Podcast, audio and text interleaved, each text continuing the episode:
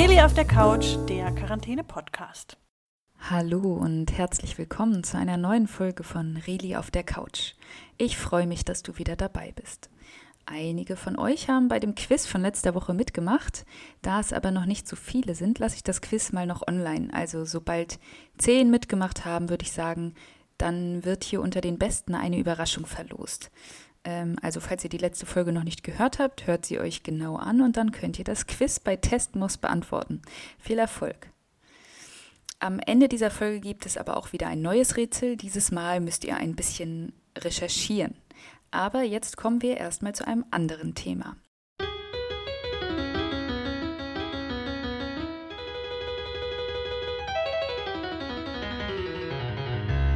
Wusstest du schon? Warum an Karfreitag oft Fisch gegessen wird?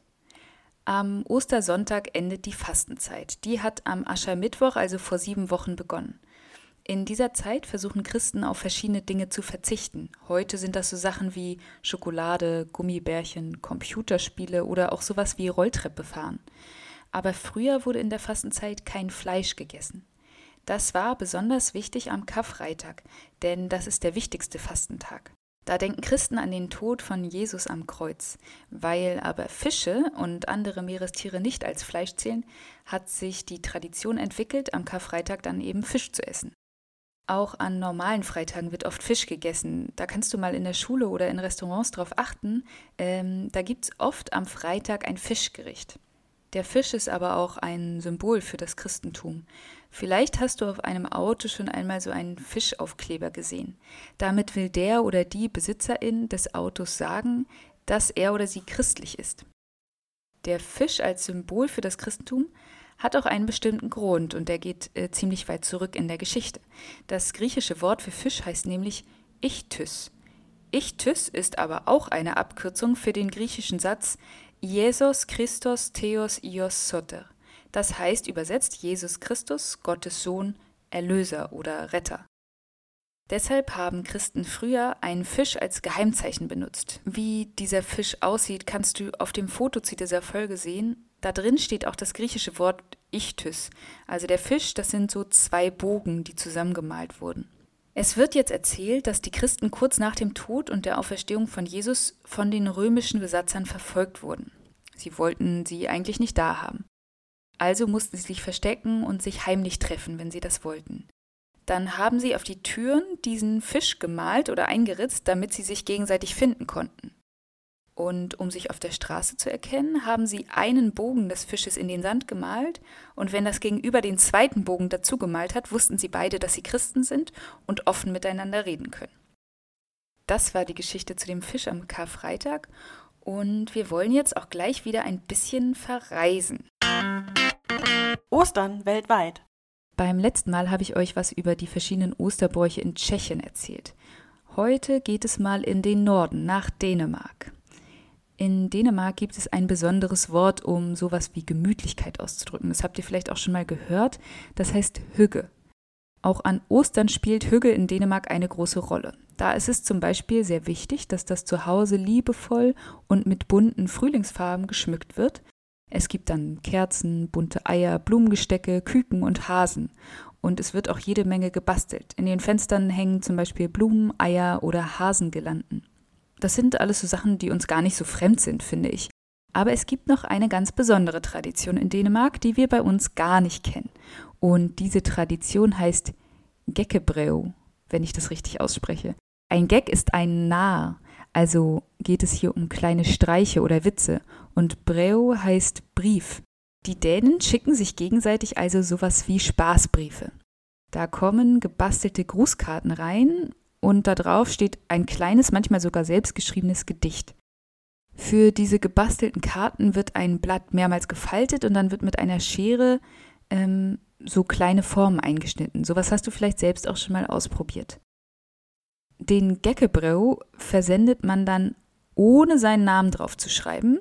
Und jetzt muss derjenige, der den Brief bekommt, erraten, von wem er ihn bekommen hat.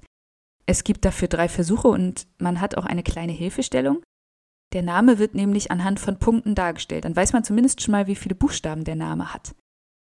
Wenn der Empfänger des Briefes es nicht errät, dann muss er oder sie dem Briefeschreiber oder der Briefeschreiberin ein Osterei verschenken oder eine Party schmeißen. Wenn es aber herausgefunden wird, dann bekommt er selbst oder sie das Osterei geschenkt oder wird zu der Party selbst eingeladen. Der Begriff Gag im Dänischen verbirgt sich auch im Namen des Schneeglöckchens, Wintergag. Früher gehörte deswegen in so ein Scherzbrief auch ein Schneeglöckchen rein, gepresst oder frisch oder vielleicht auch aufgemalt. Ich finde das eine ganz schöne Tradition und die ist auch schon ziemlich alt. Der älteste noch erhaltene Geckebreu stammt aus dem Jahr 1770. Also wirklich schon ziemlich lange gibt es diese Tradition in Dänemark. Und jetzt wollen wir noch mal gucken, was es in Dänemark an Ostern denn zu essen gibt. Das Essen am Ostersonntag besteht in der Regel aus einem mehrgängigen Menü. Dort gibt es dann eingelegten Hering, Krabben, Thunfisch, hart gekochte Eier, dänische Leberpastete und Kochschinken. Als Hauptspeise essen viele Familien Lamm oder Geflügel. Dazu gibt es für die Erwachsenen oft ein Påskebrygg.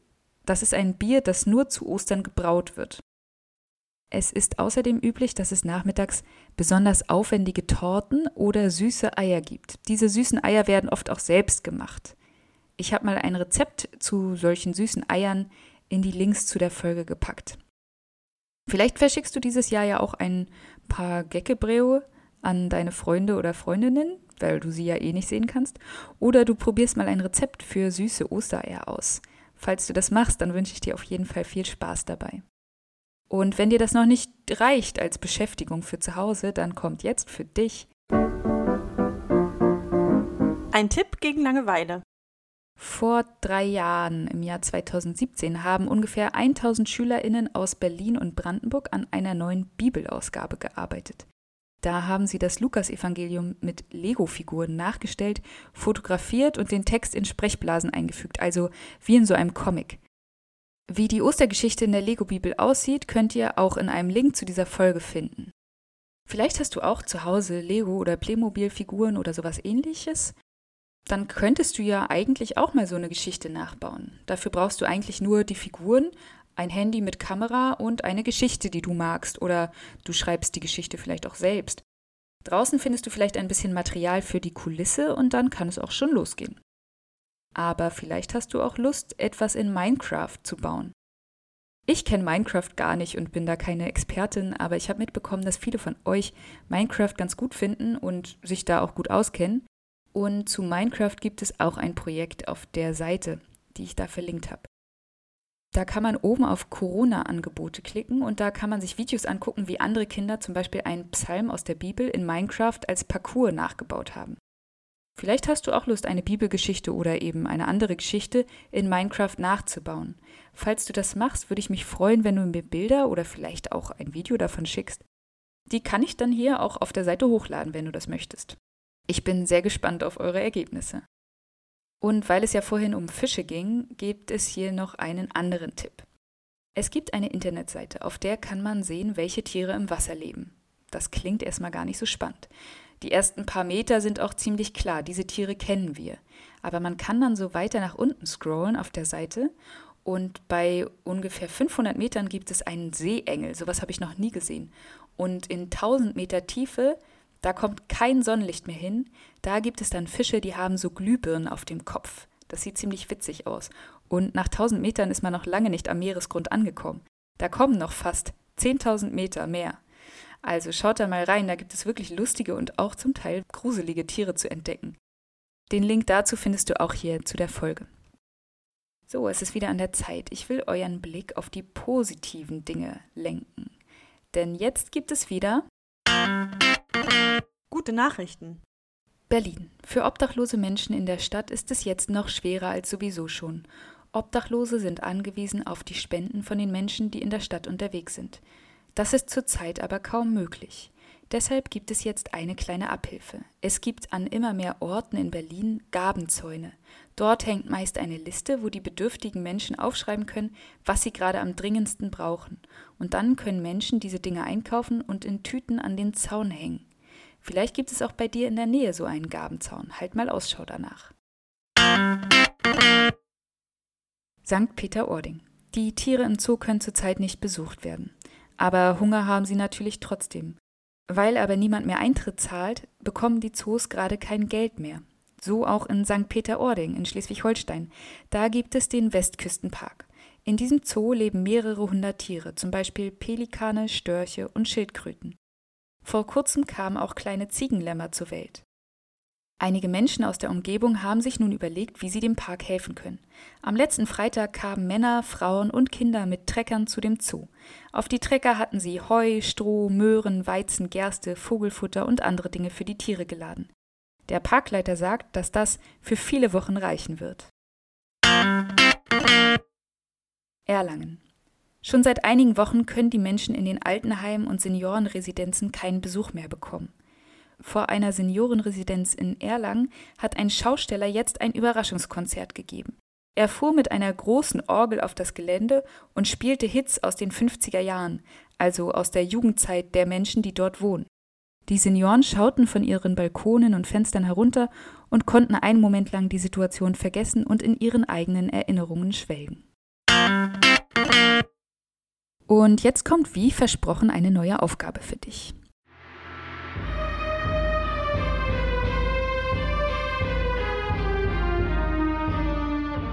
Zeit für ein Quiz. Heute gibt es nur eine einzige Quizfrage. Dafür musst du aber ein bisschen recherchieren. In der ersten Folge habe ich dir erzählt, dass der Ostertermin immer mit dem Pessachtermin zusammenhängt. Wenn du gut aufgepasst hast, dann weißt du, dass am Mittwoch, am 8. April, der Pessach anfängt. Denn da ist wieder Vollmond. Zu Pessach wird es dann auch eine Sonderfolge von Reli auf der Couch geben. Seid gespannt. Ja, und dazu kommt jetzt meine Frage. Pessach wird in der Bibel in der Ostergeschichte erwähnt. Dort steht, es nahte aber das Fest der das Pessach genannt wird. Ihr sollt euch nun einmal auf die Suche begeben, was sich hinter diesem Piepton versteckt. Pessach oder auch Passa ist das Fest der Ich gebe dir noch einen kleinen Tipp. Ich habe in der letzten Folge erzählt, dass die verschiedenen Evangelisten die Geschichten von Jesus unterschiedlich aufgeschrieben haben. Den Ausdruck, den wir suchen, haben Markus und Lukas aufgeschrieben. Und zwar hat Markus das im Kapitel 14 geschrieben und Lukas im Kapitel 22. In beiden Kapiteln steht es gleich am Anfang. Hast du eine Bibel zu Hause, dann kannst du da ja direkt mal nachschauen. Meine Bibeln stehen leider in der Schule und deswegen habe ich gerade überhaupt keine Bibel hier. Aber es gibt ja zum Glück das Internet. Ihr findet bestimmt auch eine Seite, auf der ihr die Bibel online lesen könnt. Da müsst ihr dann also gucken nach Markus Kapitel 14 oder Lukas Kapitel 22. Wenn du die richtige Lösung gefunden hast, dann schick sie mir bis zum 9. April als Nachricht über das Kontaktformular zu und dann wird beim nächsten Mal unter allen richtigen Einsendungen eine Gewinnerin oder ein Gewinner gelost. Ihr könnt mir die Lösung auch als E-Mail schicken an reli auf der Couch at gmx.de. Ich wiederhole die E-Mail-Adresse noch einmal: reli auf der Couch, alles zusammengeschrieben, at gmx.de. Du kannst mir natürlich auch wieder schreiben, was dir an dieser Folge gut oder was dir nicht so gut gefallen hat. Und auch über eure Ideen oder Fragen freue ich mich. Die könnt ihr auch gerne in die Kommentare hier unten schreiben. Die können dann alle lesen, die auf dieser Seite sind. So, und das war's auch schon wieder mit dieser Folge. Ich freue mich, dass du dabei warst und hoffe, du hattest ein bisschen Spaß und hast auch was Neues gelernt. In der nächsten Woche geht es dann um das Pessachfest. Aber jetzt wünsche ich dir und deiner Familie erstmal einen schönen Tag. Bleibt gesund und langweilt euch nicht zu sehr. Bis bald. Das war Reli auf der Couch.